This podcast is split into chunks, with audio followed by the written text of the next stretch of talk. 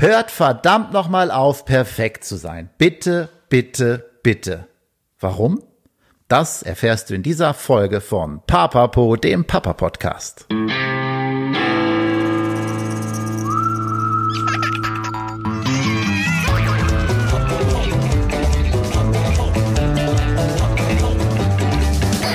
Svens Papa Podcast. Ja, hallo und herzlich willkommen zu einer neuen Ausgabe von Papa Po. Und dieses Mal will ich gar nicht viel sagen. Es geht in ein Interview direkt hinein, das ich aufgenommen habe mit einer Autorin und zwar Margret Stamm. Die hat ein Buch geschrieben, das da heißt, du musst nicht perfekt sein, Mama. Ganz neu, ganz frisch. Das hat sie vorgestellt im Kaufleuten und ich fand das Thema so spannend, äh, dieses Du musst nicht perfekt sein, weil mich natürlich auch die Mütter interessieren, aber weil mich diese Perfektion, der Anspruch grundsätzlich interessiert, den ich so wahrnehme, wenn ich all die Instagram-Profile verfolge, die Erziehungsratgeber, dieser Drang nach Perfektion, nur wenige trauen sich da auszuscheren, zu sagen, hey, das Leben mit Kindern ist einfach nicht immer perfekt, das ist oft auch ganz mies und kacke, weil das Kind fällt, so wie bei mir eben, vom Trampolin und tut sich weh und ist äh, irgendwie vom Tag verklebt und schmutzig, will aber nicht in die Badewanne, ist hungrig und ich habe überhaupt selbst noch gar nichts geschafft Gesellschaft. Da will ich auch nicht vormachen, dass alles Glanz und Gloria ist, sondern äh, es ist einfach manchmal unperfekt. Und genau darüber habe ich mit der Margret Stamm gesprochen, mittlerweile auch schon 70, aber hat eine unglaublich lange Karriere als Professorin für Erziehungswissenschaften hinter sich. Ja, jetzt ist die Hanna auch da, musste gerade ihren Senf noch dazugeben und hat viele, viele Bücher veröffentlicht zu dem Thema, zu dem sie auch geforscht hat. Das letzte hieß zum Beispiel Neue Väter brauchen neue Mütter oder Lasst die Kinder los, warum entspannte Erziehung lebenstüchtig macht. Ja, und was ich mit Margret Stamm besprochen habe in unserem Interview, das hörst du jetzt. Okay, los geht das Interview. Schön, Frau Stamm, dass Sie da sind. Wir sitzen gerade vielleicht zur Erklärung für die Zuhörer im Foyer vom Kaufleuten, wo Sie heute Abend Ihr neues Buch vorstellen werden. Deshalb auch so ein paar Hintergrundgeräusche. Also nicht wundern, das gehört dazu. Das ist wie das Familienleben auch. Es ist immer in Bewegung und oft laut. Ähm, vielleicht trotzdem die erste Frage an Sie, Frau Stamm. Ich habe gerade schon im Vorfeld ein bisschen gesagt. Stellen Sie sich doch selbst mal vor, wie möchten Sie vorgestellt werden in diesem Papa-Podcast? Also, ich, einerseits bin ich äh, Professorin für pädagogische Psychologie und Erziehungswissenschaft. Das ist mein beruflicher Hintergrund. Ich bin aber früher auch Lehrerin gewesen, also ich habe auch einen praktischen Hintergrund. Und andererseits bin ich auch Mutter von äh, zwei erwachsenen Kindern und Partnerin eines Mannes, mit dem ich schon viele Jahrzehnte immer mit dem gleichen Partner zusammen bin. Also ich kenne das äh, darüber, über was ich spreche, kenne ich aus sehr unterschiedlichen Blickwinkeln. Mhm. Jetzt haben Sie es gerade schon gesagt, Sie sind selber äh, Mama, Mutti, Supermama oder wie, wie war das damals? Weil das ist ja, in Ihrem Buch geht es ja genau darum, äh, genau. so der, ist, ist, ich muss noch gerade vorlesen, du musst nicht perfekt sein, Mama, Schluss mit dem Supermama-Mythos. Ähm, was waren Sie denn für eine Mama? Also in unserer Zeit, ich war in den 80er, 90er Jahren, war ich eine Mama von kleinen Kindern. Da war die Supermama überhaupt kein Thema, sondern es ging eigentlich darum, dass man eine Mutter war, die zu Hause war und die ähm, Familie so vertrat, dass der Partner, das war damals der Partner, der eigentlich aktiv im Berufsleben stand, dass man diesen Partner unterstützte und dass man sich entfaltete im Rahmen dieses Möglichen. Und als junge Frau habe ich gar nicht um diese Perfektion gekämpft, sondern für mich war das Wichtigste, eine eigenständige Rolle zu finden überhaupt. Und das ist ja heute eigentlich nicht mehr das Problem junger Frauen, sondern es geht um diese vielen Optionen, die die jungen Frauen heute haben. Und die hatten wir gar nicht, sondern wir mussten uns eigentlich irgendwie befreien. Und das war mein, mein Diktum meines Lebens als junge Mutter. Die Befreiung. Und heute ist es, Sie haben es gerade schon gesagt, so ist die Auswahl ist riesig, fast schon die Überforderung, ist so mein, mein Eindruck. Geht es auch darum, so, können Sie vielleicht, dann kommen wir direkt zum Buch, zu dem Buch was sagen, das ja heute Abend auch vorgestellt wird, um den Supermama-Mythos. Mein Eindruck jetzt als, als junger Vater ist auch der, dass die Möglichkeiten so groß sind und auch die Bilder, die wir von außen kriegen, dass wir fast nach Perfektion streben müssen und nur daran scheitern können. Ja, also ich würde auch sagen, die heutige, ihre Generation hat die riesige Vielfalt. Sie können Väter werden ähm, mit äh, einer engagierten, voll berufstätigen Partnerin. Sie können Vater werden mit einer traditionellen äh, Partnerin. Sie können Vater werden und vielleicht dann auch verlassen werden. Und dann müssen Sie schauen, was mit ihnen geschieht. Es gibt so viele Optionen. Aber was meine These ist, ist die, dass es einen gemeinsamen Nenner gibt.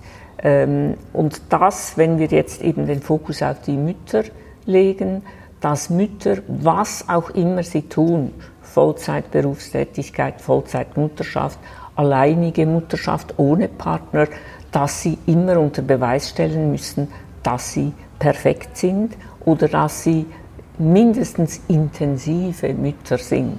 Und das ist schon ein wenig der gemeinsame Nenner, wie ich gesagt habe, der heute für die Mütter und auch im zweiten Schritt dann für die Väter das Ganze nicht einfach macht. Mhm. Woher kommt das? Das ist eine äh, gute und schwierige Frage. Ich würde sagen, das Ganze hat eine historische Komponente, weil, wie ich einleitend gesagt habe, war das vor 20 Jahren überhaupt nicht so, dass wir perfekt sein mussten, sondern wir mussten präsent sein. Mhm. Und heute ist dieser Perfektionismus ein, ein unabänderliches Merkmal von jungen Müttern, ein normatives Merkmal. Woher kommt das? Ich denke, erstens ist es die politische Strömung des Neoliberalismus. Das heißt, der Neoliberalismus hat eigentlich allen Menschen die Möglichkeit eröffnet, dass man das wählen kann, was man möchte. Es gibt nicht mehr große Vorgaben, dass sie so sein müssen als Vater, wie ihr Vater war, dass man als Mutter so sein muss, wie die eigene Mutter war. Der Neoliberalismus besagt aber eigentlich, jeder ist seines Glückes Schmied. Das heißt, sie können selber selbstverantwortlich ihr Leben gestalten, aber sie müssen auch dafür schauen, dass sie dann glücklich sind. Der Neoliberalismus setzt die Selbstverantwortung der Frauen, wenn ich jetzt auf die Frauen fokussiere, in den Mittelpunkt und sagt eben, ihr könnt alles tun, was ihr wollt, ihr könnt es wie tun, wie ihr das wollt, aber ihr müsst gute Mütter sein, auch wenn ihr 100% berufstätig seid, ihr müsst euch unter Beweis stellen. Und das ist die große Herausforderung heute, dass man zwar 120 Optionen hat, dass man aber immer beweisen muss, dass man eine gute, das heißt eine intensive und eine perfekte Mutter ist. Das klingt stressig äh, jetzt für mich, äh, wenn ich das als, als Mann höre. Frage mich immer noch, wie, wie, aber wie geht das denn in die Köpfe rein der Frauen? Also warum, warum? Ich, ich begreife das immer noch nicht. Warum ist das dann so? Warum passiert das? Also es, Sie sagen jetzt, wie geht das in die Köpfe rein? Ähm, ich glaube, es geht eben e-, eher in die Herzen rein und in die Seelen rein. Und wenn Sie schauen, wie Frauen ihr Leben gestalten, dann ist es häufig eben nicht unbedingt intellektuell, dass sie das intensive Muttersein im Kopf haben, sondern sie praktizieren es. Und wenn Sie schauen, wie viele Frauen in unserer Studie beispielsweise fühlen sich 70 Prozent der befragten Frauen, das sind Berufstätige, das sind auch Vollzeitmütter, fühlen sich hauptverantwortlich für die Familie.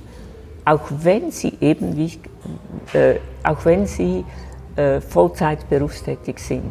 Diese Frauen, die sich hauptverantwortlich fühlen für die Familie, die haben in der Regel ein sehr anspruchsvolles Bild von sich als Mutter und die leben das einfach und die sind häufig in einem Hamsterrad, das sie leisten und leisten und leisten und den Eindruck haben, das sei einfach so, dass man sich so perfekt verhalten muss und wenn man das nicht tut, dass man dann aus der Norm falle. Mhm. Und ein, ein, ein wichtiger Hinweis oder ein wichtiger Prädiktor oder ein wichtiger Indikator dafür ist, dass die Quote der jungen Frauen, Mütter, die an Überforderung, an Burnout oder so leiden, dass die in den letzten 15 Jahren um fast 30 Prozent gestiegen ist. Das heißt also, es gibt auch manifeste äh, Ausprägungen dieses äh, Mutterideals, dieses perfekten Mutterideals, die negativ sind. Hm. Und jetzt frage ich, da kommen, kommen viele Fragen bei mir auf, aber die erste Frage, die jetzt oder zuletzt gekommen ist, ist die, was machen wir denn damit? Also sollen die Frauen dann wieder weniger machen, müssen die Männer mehr machen oder müssen wir alle noch, noch superior werden, um das zu handhaben? Auf keinen Fall das Letztere. Mein Buch fokussiert ja darauf, dass ich sage, diesen Mama-Mythos müssen wir mal zur Diskussion stellen. Wir diskutieren in unserer Gesellschaft gerade in Deutschland extrem, in Österreich extrem, in der Schweiz sind wir so beim Vaterschaftsurlaub, mhm. das haben Sie sicher mitgekriegt, bei diesem zweiwöchigen Vaterschaftsurlaub. Aber wir diskutieren viel zu sehr um strukturelle Maßnahmen, die extrem wichtig sind aber wir diskutieren viel zu wenig um Einstellungen und um Haltungen. Und um die geht es eigentlich, dass wir den, diese, diese implizite Forderung an Frauen, an Mütter, dass sie alles bewältigen sollen, diese Vereinbarkeitsfrage bewältigen sollen, ähm, dass sie auch, wenn sie berufstätig sind, dass sie immer perfekte Mütter sind, die das Kind an erster Stelle stellen, die die eigenen Bedürfnisse hinten anstellen, die Erziehungsratgeber lesen, die über alles bewandert sind, die immer gut gelaunt sind, die nie ähm, aus der Rolle fallen, äh, die gute Liebhaberinnen sind, die sehr gut aussehen und so weiter. Das sind grundsätzlich überfordernde ähm, Vorstellungen unserer Gesellschaft. Und meines Erachtens ist es sehr erstaunlich, dass in Zeiten der Gleichstellungsbemühungen, der Emanzipation der Frauen, dass sich so viele Frauen diesem Verdikt einfach so stellen und dass sie in diesem Rad drin sind und immer noch schneller mhm. rennen und sich nicht überlegen oder, oder sich dagegen stellen, dass sie sagen, äh, mir ist das zu viel, ich will das nicht mehr, ich will diesem Ideal nicht mehr genügen. Da sagen Sie jetzt, Sie fordern ja mehr Mütter, die einfach mal gut genug sind genau. oder ausreichend genau. gut. Genau. Ähm, ist natürlich eine schöne Forderung. Wie, wie kriege ich das denn als Mutter in, in mich rein, dass ich einfach mal loslasse? Es geht auch viel um Loslassen vermutlich und das äh, genau. einfach mal gut sein lassen, wie man bei uns in Westfalen sagt. Ähm, wie schafft eine Mutter das? Ich sehe es auch, ich sehe es tatsächlich auch, wenn ich jetzt auf meine Mutter schaue, die ist auch noch so in klaren Verhältnissen aufgewachsen, obwohl sie schon berufstätig war, aber sie hat eigentlich dann den Haushalt gemacht, sie hat den Großteil der Kindererziehung gemacht ähm, und hat sich immer verantwortlich gefühlt. Sie kann bis heute nicht loslassen. Für die Männer war das immer einfacher. Die mussten auch nie, wenn Familienfeste waren, mit abwaschen. Die konnten dann vielleicht noch grillen. Das war dann das höchste der Gefühle. und den Rasenmähen. der Garten und, der, und, und, und das Haus. Und das scheint sich ja bis heute immer noch so durchzuziehen, dass Frauen sich eher die Verantwortung annehmen. Wobei ich in meinem Umfeld jetzt auch immer öfters erlebe, dass, dass Männer sich das zutrauen und mehr zu Hause bleiben und das auch fordern. Ich selbst bin jetzt ja auch ähm, aufgrund meiner Selbstständigkeit dazu in der Lage, viel zu Hause zu sein. Und gleich spüre ich das auch bei uns. Meine Partnerin übernimmt gerne und viel und mehr Verantwortung. Ich bin auch gerne bereit abzugeben. Genau. Das sind, also erstens grundsätzlich muss ich sagen, das ist eine riesengroße Herausforderung. Das erfordert von Frauen ein riesiges Selbstbewusstsein. Also ich habe keine, mein Buch ist ja auch kein Ratgeber, ich habe keine Ideen, wie ich sagen kann, ihr müsst erstens das machen, zweitens das machen, drittens das machen. Aber die wichtigste äh, Botschaft ist eigentlich die, dass ich sage, es braucht primär unsere Gesellschaft, die sich nicht, die die Väter und Mütter nicht einfach nur immer auf diese strukturellen Maßnahmen fokussiert und sagt, liebe Väter in Deutschland, geht in den, in den Elternurlaub, nimmt Elternzeit, in Österreich die Elternkarenz, ähm, jedem Kind seinen Kita-Platz und dann kommt alles gut. Was, was die Politik, die Familienpolitik, die Gesellschaft viel zu wenig, wir alle, auch meine Generation, auch ihre Eltern, wir sehen das viel zu wenig, dass heute Elternsein eben nicht nur mit solchen strukturellen Maßnahmen gelöst werden kann, sondern das ist ja eine viel größere Verantwortung, die sie übernehmen, die sie leisten tagtäglich. Und deshalb geht es darum, dass wir Einstellungen und Haltungen verändern. Mhm. Und das ist immer überall in jedem, sei es in der Schule, in der Bildung, ist das die schwierigste Aufgabe. Das heißt, wir müssen versuchen, die Ansprüche, die man an Mütter hat, die Ansprüche, die man an Väter hat, zu redimensionieren und in den Blick zu nehmen, bereit sein, in den Blick zu nehmen, dass die Kinder nicht diese Überbehütung, diese Betreuung, diese Aufmerksamkeit, diese dauernde Förderung brauchen, die wir eigentlich meinen, äh, von der wir eigentlich meinen, dass sie das brauchen. Weil dieses intensive Mama-Ideal hat auch seine Schattenseiten. Genauso wie wenn Sie jetzt auch von intensiven Vätern sprechen. Die Kinder werden überflutet mit Zuneigung, die Kinder werden äh, überflutet mit Kontrolle, die Kinder werden zugedeckt mit Förderung und die Kinder können eigentlich ihre eigene Person unbeeinflusst, direkt unbeeinflusst von der direkten ähm, Fokussierung der Eltern gar nicht mehr entfalten. Und deshalb wäre ein weniger ein mehr. Mhm. Aber ich weiß natürlich, Sie sind als Vater so sozialisiert worden, Ihre Partnerin ist als Mutter so sozialisiert worden. Das sind auch die Fachgremien, die Ihnen die, die ganze Zeit ähm, verkünden, dass ein Mehr besser sei und dass Sie noch besser hinschauen müssen und noch mehr fördern müssen. Und diese ganze Strategie, diesen, diese ganze Perspektive, die hinterfrage ich auch aufgrund von Forschungsergebnissen, die zeigen, dass Kinder sich besser entwickeln können, wenn sie weniger direkte und starke Betreuung und Überbehütung und Kontrolle durch das Elternhaus haben. Also Kinder, die entspannter aufwachsen können. Das, ich gehe mal kurz die Tür zu machen, jetzt ist es mich doch sehr laut. Ich nehme das aber mit, die Entspannung, und rede einfach weiter. Reden. Gut.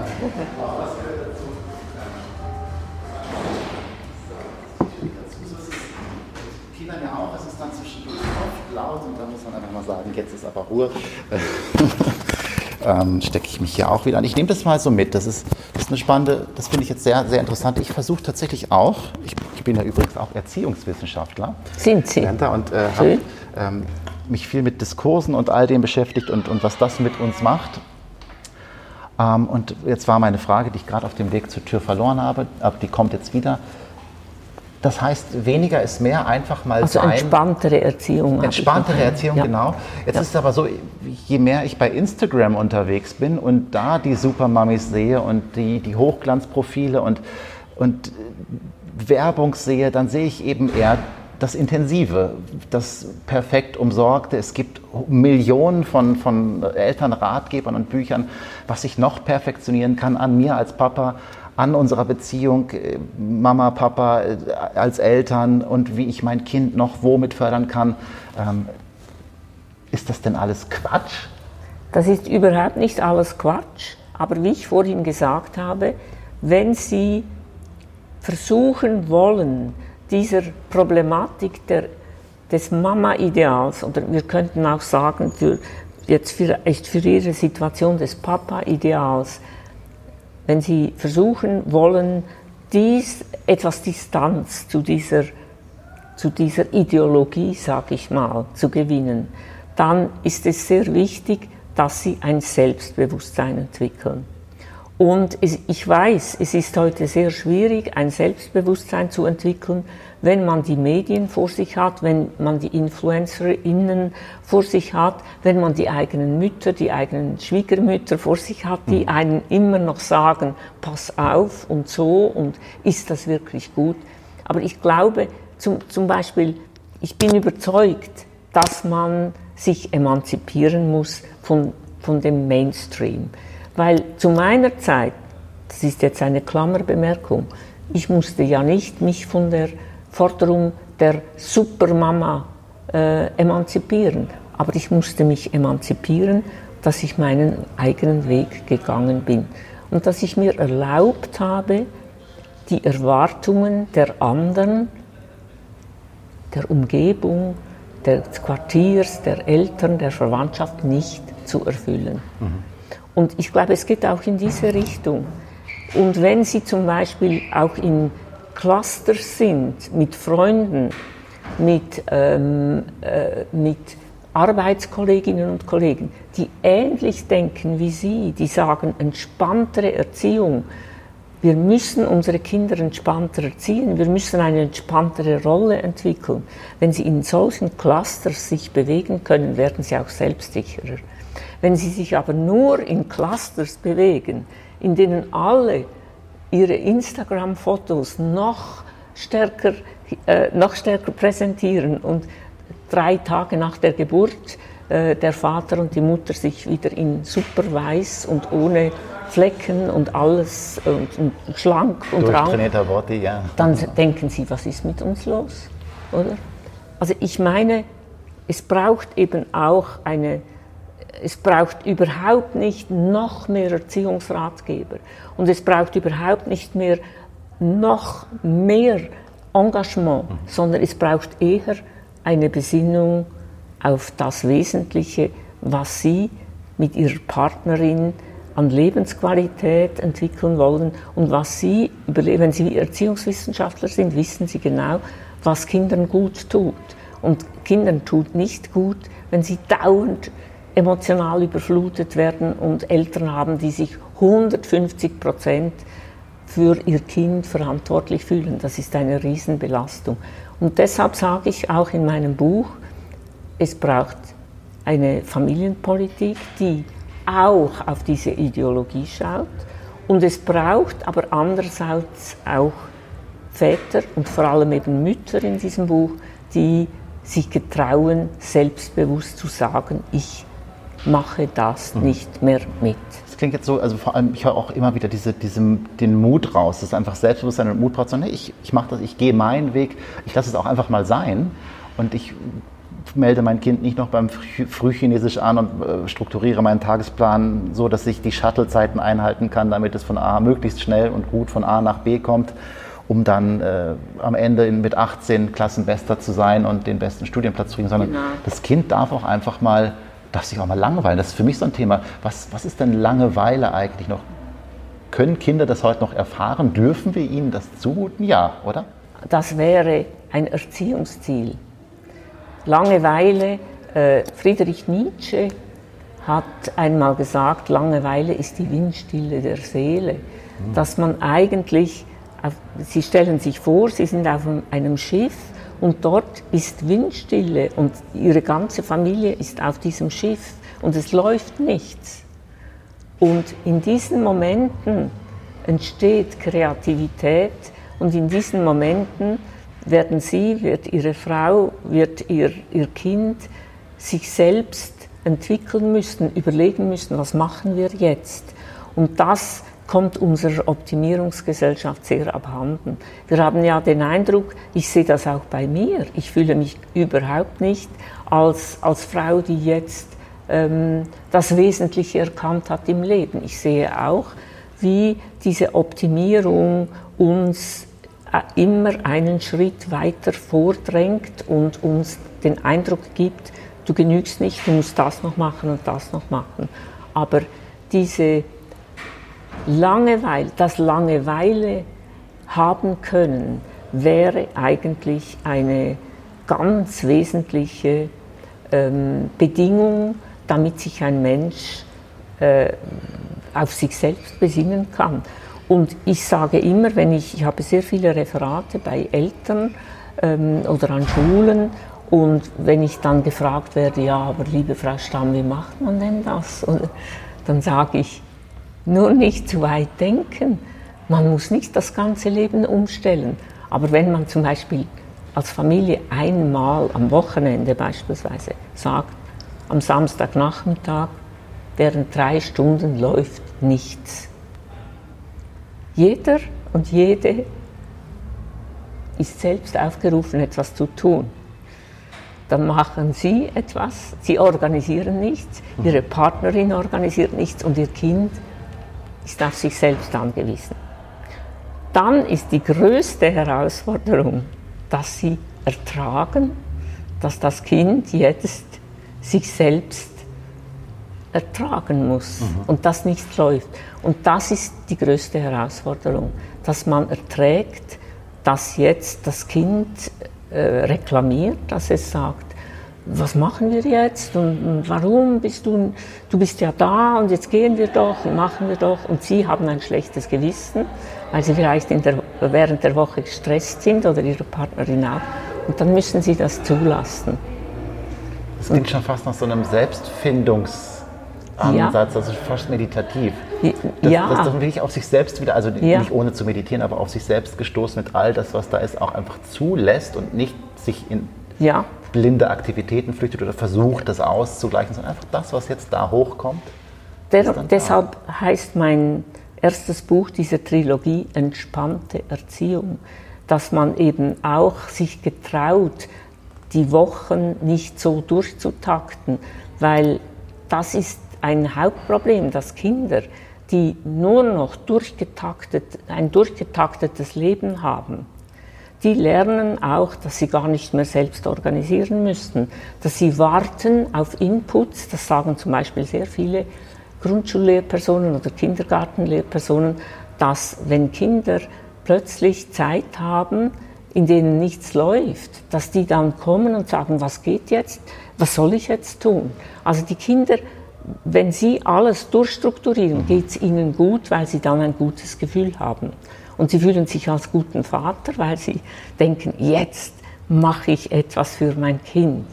Und eigentlich ist es so, dass Sie Ihrem Kind auch etwas wegnehmen, nämlich die Selbstorganisation, die Fähigkeit aus sich heraus etwas zu organisieren. Ich weiß, dass das sehr schwierig ist. Wir hatten selbst einen Sohn, wir haben ihn immer noch. Und der hat, der hat mich gelöchert mit seiner Langeweile.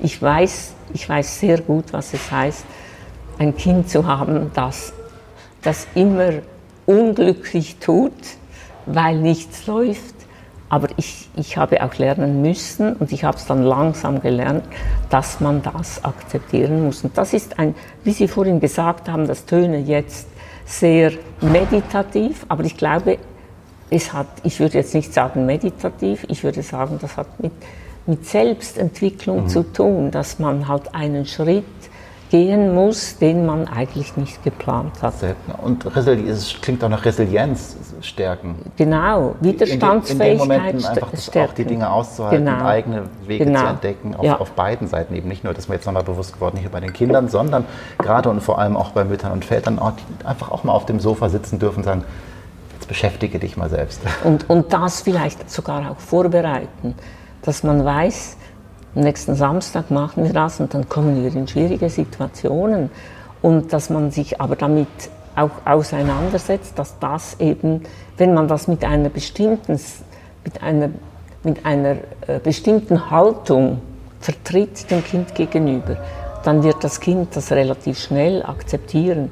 Wenn das Kind aber spürt, dass sie sehr unsicher sind und dass sie eigentlich denken, ja, soll ich jetzt oder nicht, dann spürt das das Kind genauso. Mhm. Kinder sind die besten Seismographen, oh, ja. die es gibt. Oder? Die spüren genau, wie es ihnen geht. Und deshalb müssten sie sich, wenn sie das planen, müssen sie sich eigentlich sehr gut darauf vorbereiten, dass sie überzeugt sind, dass das richtig ist. So. Gut, das, das finde ich ist jetzt ein schöner Schlussaufruf fast schon. Das mache ich jetzt nämlich und das macht ihr hoffentlich auch alle, die ihr zuhört. Also nehmt euch diese Zeit, gönnt euch die Langeweile, auch euren Kindern, aber bereitet es gut vor. Und ähm, ja, heute Abend wird es aber nicht langweilig. Ich möchte Sie jetzt auch dann entlassen, weil Sie haben auch noch ein bisschen Stärkung, denn heute Abend äh, wird es nicht langweilig, sondern Sie erzählen auch noch aus, aus Ihrem Buch und ähm, animieren all die, die da zum Zuhören kommen, auch mit mehr Leichtigkeit reinzugehen. Was ich jetzt so ein bisschen, äh, die, eine letzte Sache vielleicht noch, die Gefahr, die ich sehe, dass ich das schon wieder zu einem Super-Papa-Projekt mache, die Langeweile. Ist das eine Gefahr? Dass das das nächste, ich will jetzt der perfekte Langeweile-Papa sein? Also wenn ich Sie jetzt gehört habe, kann ich mir das fast nicht vorstellen, dass Sie das zum Super-Papa-Projekt machen, sondern dass Sie vielleicht ähm, wahrscheinlich, wenn Sie, wenn Sie so ehrlich sind, wie ich Sie jetzt so ganz kurz kennengelernt habe, werden Sie auch davon berichten, was Ihnen nicht gelingt, ja. nehme ich an. Und das wird Sie davor bewahren, dass Sie zum Super-Papa-Projekt das machen werden, weil es wird ihnen dann nicht gelingen am Anfang. Und das wäre das Wichtige, dass sie eben auch darüber berichten, äh, dass, dass der, die Schritte dazu, das sind ja nicht immer einfach die, in manchem Erziehungsratgeber tönt es so, als ob das die erstens, zweitens, drittens, das sind die klaren Schritte. Aber wenn Sie Langeweile implementieren wollen, zumindest irgendwie ein wenig, dann werden Sie auch ähm, Situationen haben, die, die in die Hose gehen. Und dann müssen Sie über das berichten. Das, das wird Sie sehr menschlich dazu. machen. Das ist auch das, genau das will ich mit diesem Podcast auch machen. Ich will einen Einblick nicht in die perfekte Papa-Welt geben, Nein. sondern in die Welt mit allen Höhen und Tiefen, genau. damit so ein bisschen der Druck mal rausgenommen wird und wir nicht immer nur Instagram Hochglanz Perfektion sehen, sondern das echte Leben. Super. Frau Stamm, vielen Dank für die jetzt doch schon 30 Minuten für das ähm, Interview. Wir könnten vermutlich noch viel, viel länger miteinander reden, aber das tun wir nicht. Da empfehle ich einfach, das neue Buch aus der Triologie und auch die anderen zu kaufen. Das neue, Neueste heißt Du musst nicht perfekt sein, Mama. Schluss mit dem Supermama-Mythos, wie wir uns von überhöhten Ansprüchen befreien. Lohnt sich auch für Männer? Sehr, würde ich meinen. Die Männer kommen nicht sehr viel vor, aber sie kommen auch vor. Und sie kommen vor allem dort vor, wo es darum geht, dass die Männer eine neue Rolle in der Familie bekommen sollen und die Mütter das zulassen müssen. Das ist eine das ist auch eine wichtige, ein, das eine wichtige Zulassen Passage. der Mütter. Ja. ja, ich werde jetzt äh, dann gleich mal meine Partnerin zum Gespräch bitten und mit ihr darin eintauchen. Frau Stamm, vielen Dank für das Interview. Besten Dank, merci. Schön.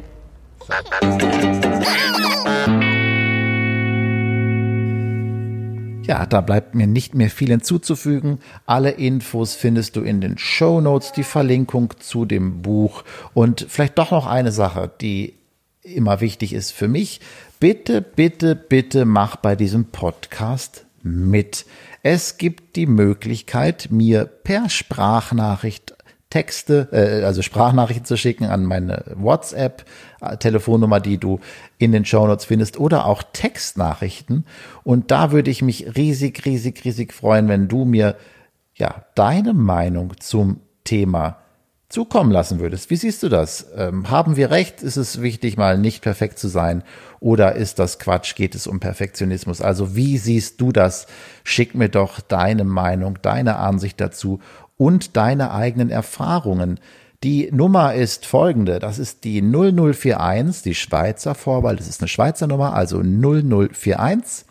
Und dann die Telefonnummer 076 73 89 849. Ich wiederhole 076 73 89 849. Super, ich danke dir.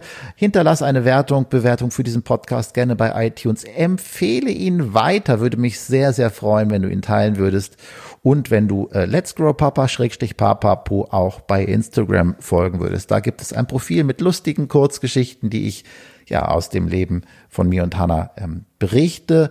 Auch eine sehr, sehr fiktive, erfundene Kurzgeschichten mit, aber realen Fotos dazu. Schau mal rein, würde mich freuen. Hinterlasst auch da Kommentare, folge mir und äh, erzähle es weiter. In diesem Sinne, bis zum nächsten Mal. Hannah, möchtest du auch noch was sagen?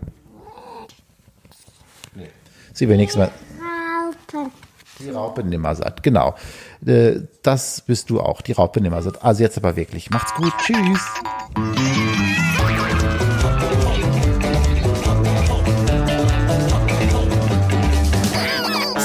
Papa Podcast.